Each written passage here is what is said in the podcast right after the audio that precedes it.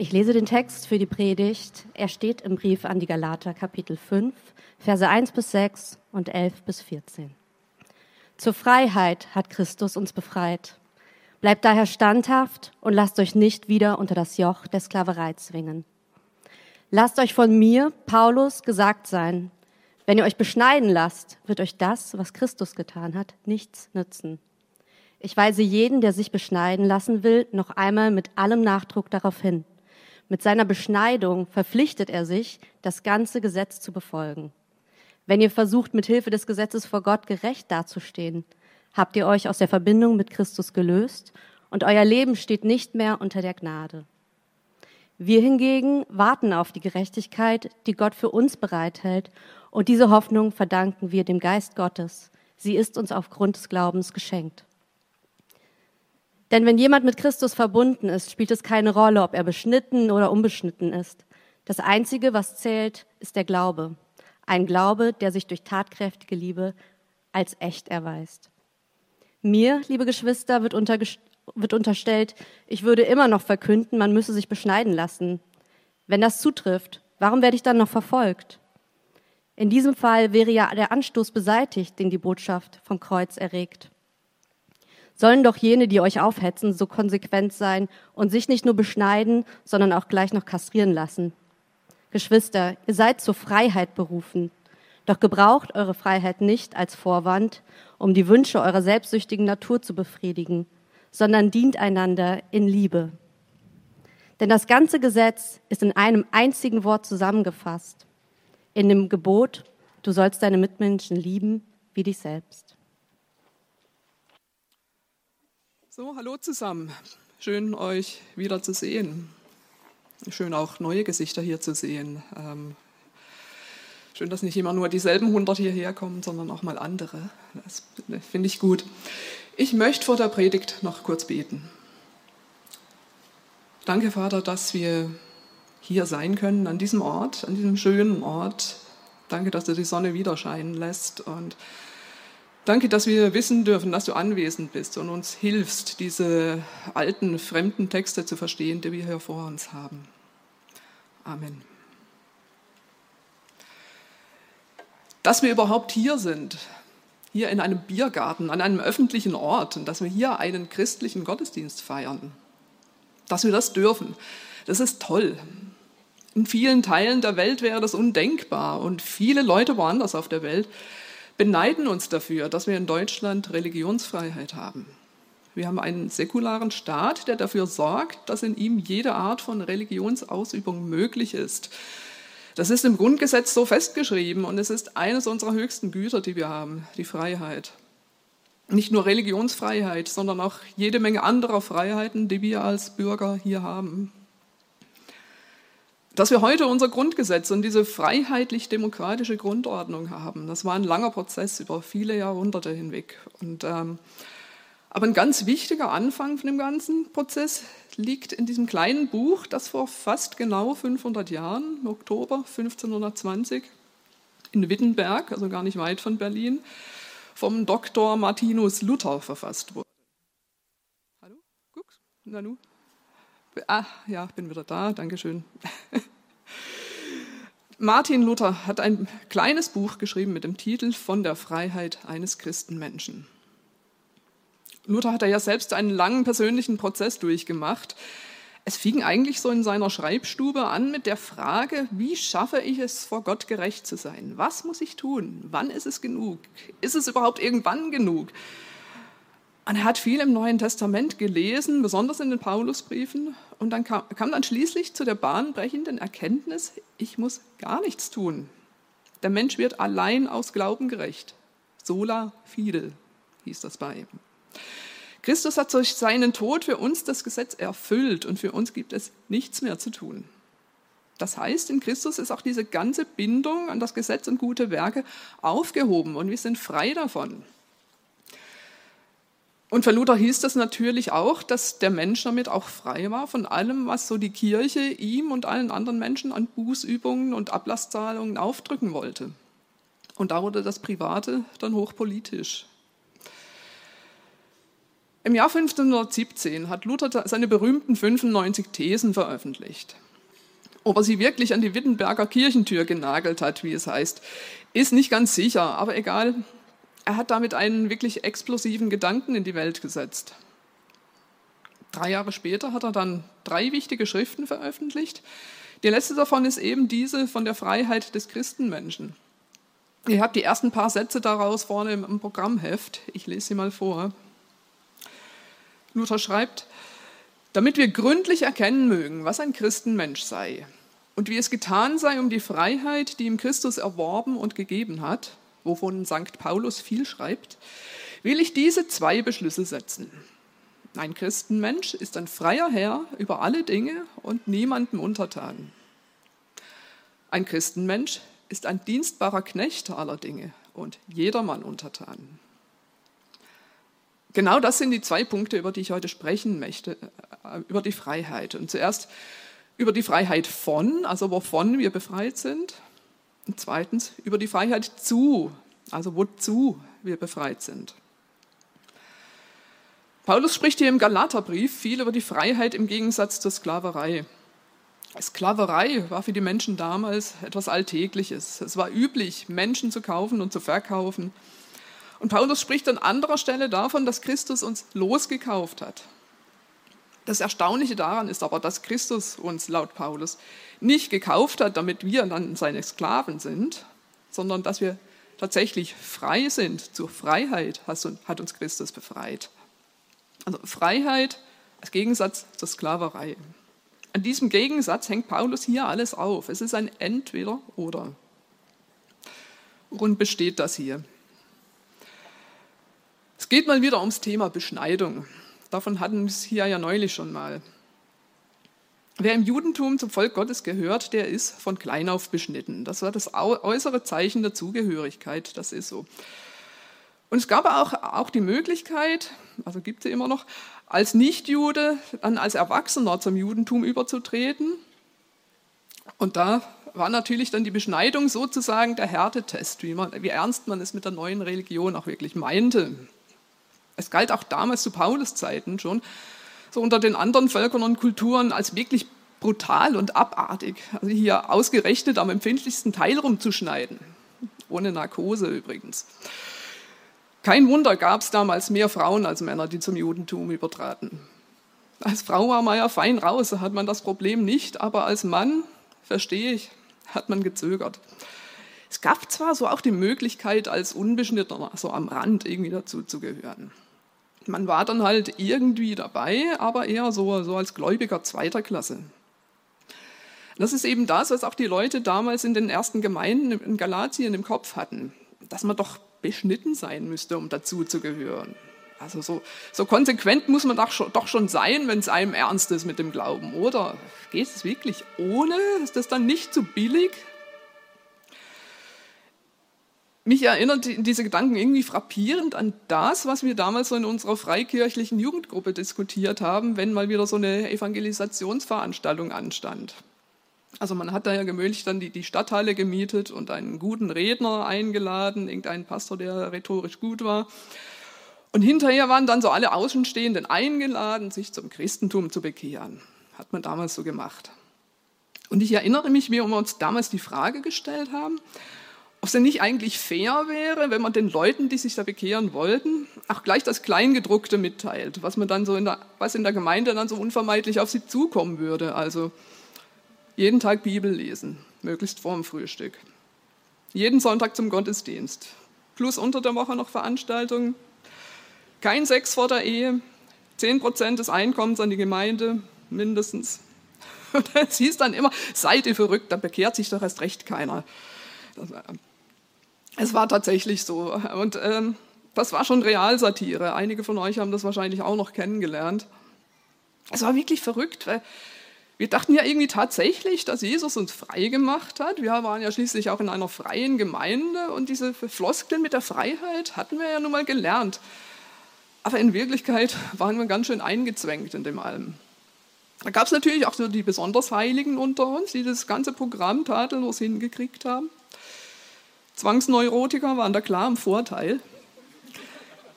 Ich selber war so gutes Mittelfeld, obwohl ich noch gar nicht lang dabei war zu der Zeit. Aber dann gab es eben auch immer ein paar Leute, die eher so, so am Rand mit dabei waren. Denen hat man angemerkt, dass sie zwar ganz klar diese Sehnsucht nach Gott hatten und nach einer Beziehung zu Gott, aber dass sie mit diesem ganzen Drumherum einfach nicht wirklich klar kamen.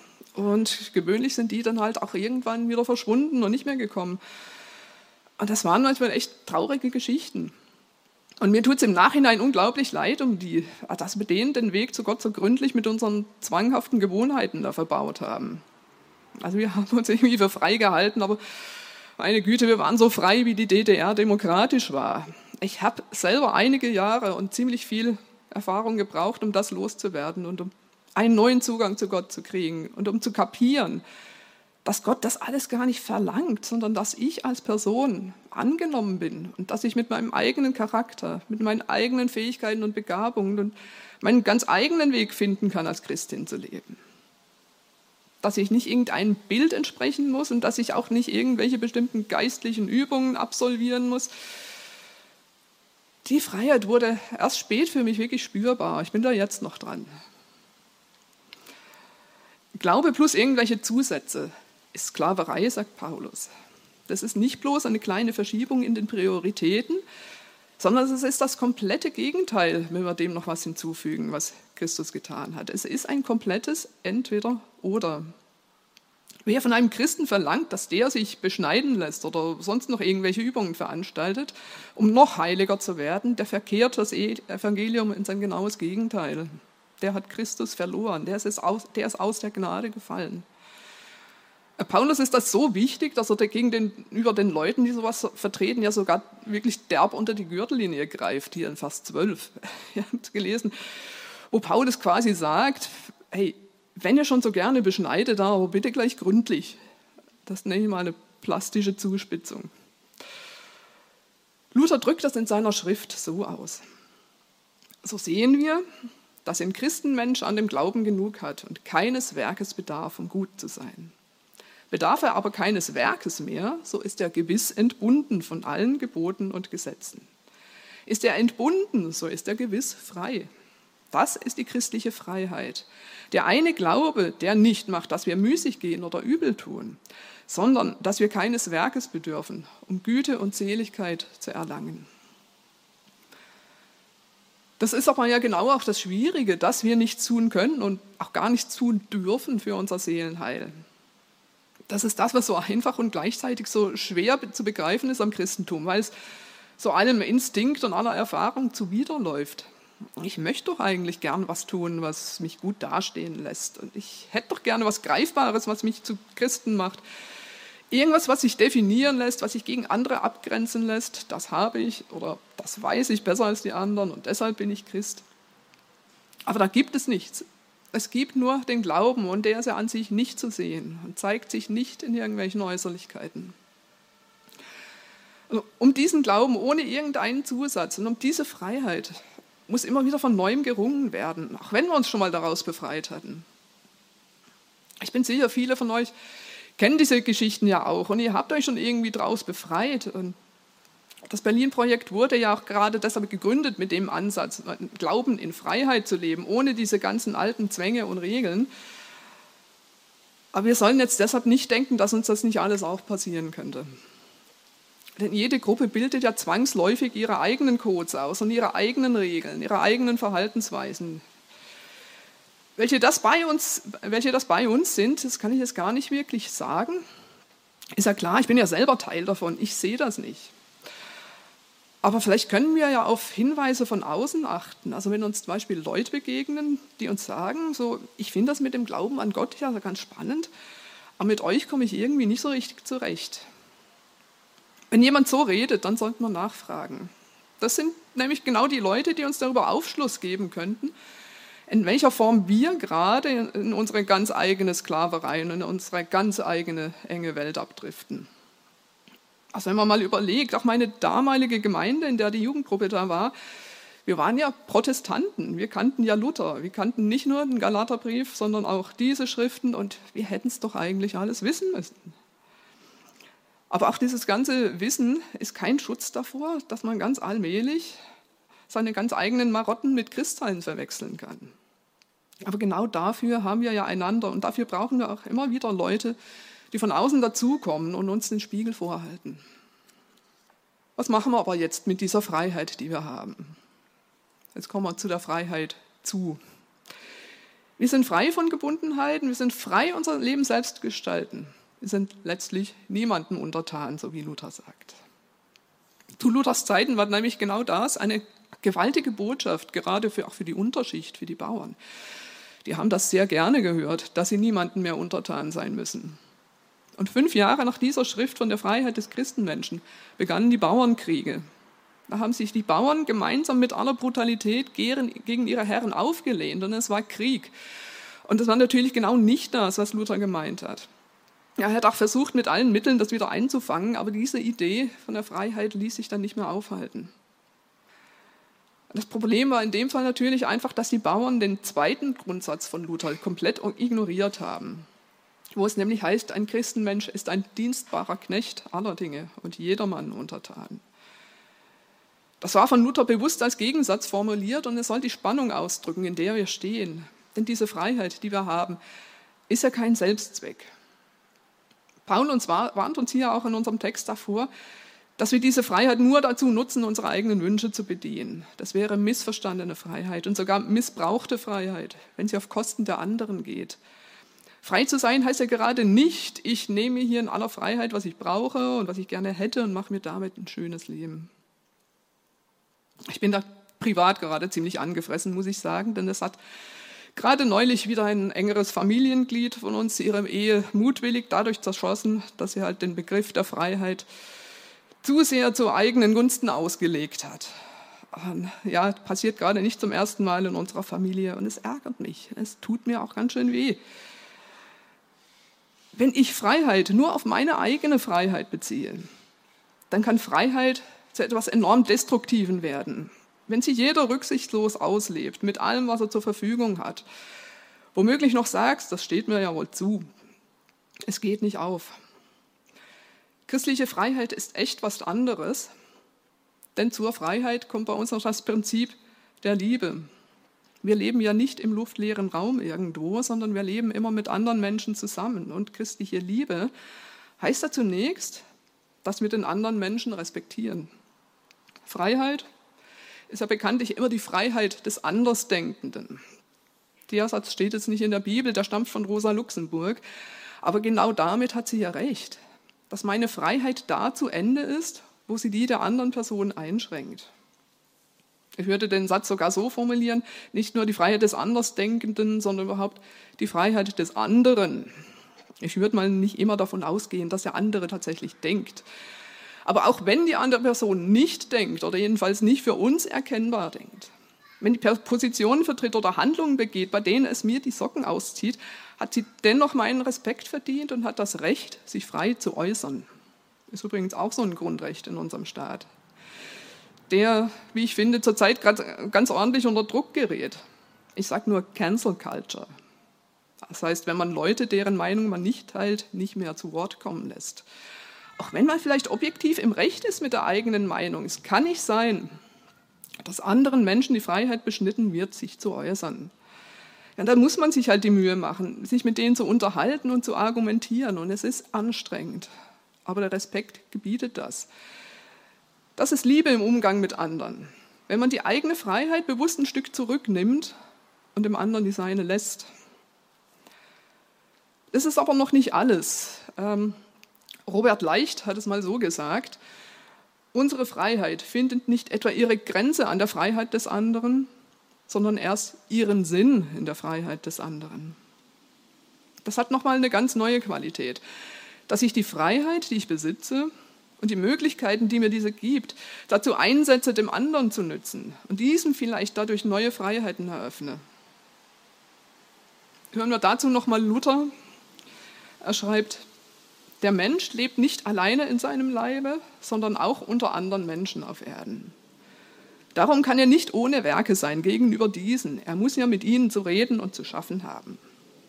Darum soll seine Meinung in allen Werken frei und nur darauf ausgerichtet sein, dass er anderen Leuten damit diene und nütze. Nichts anderes stelle er sich vor, als was den anderen Not ist. Das ist nämlich ein wahrhaftiges Christenleben.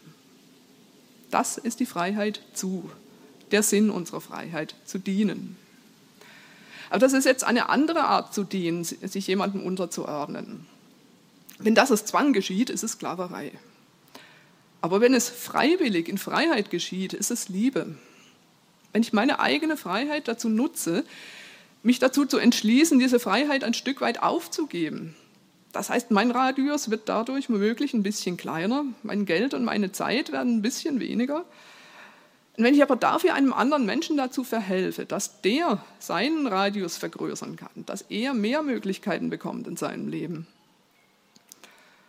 Von Paulus selbst kriegen wir weiter hinten in der Bibel ein Beispiel dafür, wie diese dienende Freiheit aussehen kann, nämlich im Brief an Philemon. Das ist einer der letzten Briefe von Paulus, die er geschrieben hat. Er ist schon ein alter Mann, als er da schreibt, und es ist auch ein ganz kurzer Brief. Darin geht es darum, dass dem Philemon, das muss ein vornehmer Herr mit einer eigenen Hausgemeinde gewesen sein, also einem großen Haus, dass dem ein Sklave abgehauen war, der Onesimus, wahrscheinlich ein ganz junger Kerl, der ganz offenbar die christliche Freiheit für sich beansprucht hat und getürmt war und der jetzt bei Paulus war. Was macht Paulus jetzt? Lässt er den laufen und spricht ihm zu, dass er frei ist von allen Herren? Nee, er macht es nicht. Er schickt ihn zurück zu Philemon. Aber er gibt ihm einen Brief mit. Und in dem steht, dass Philemon den Onesimus bitte wieder aufnehmen möge. Paulus schickt den Sklaven also zurück in sein altes Dienstverhältnis, aber jetzt nicht mehr als Sklaven, sondern als Bruder, auf Augenhöhe mit dem Chef. Das war neu.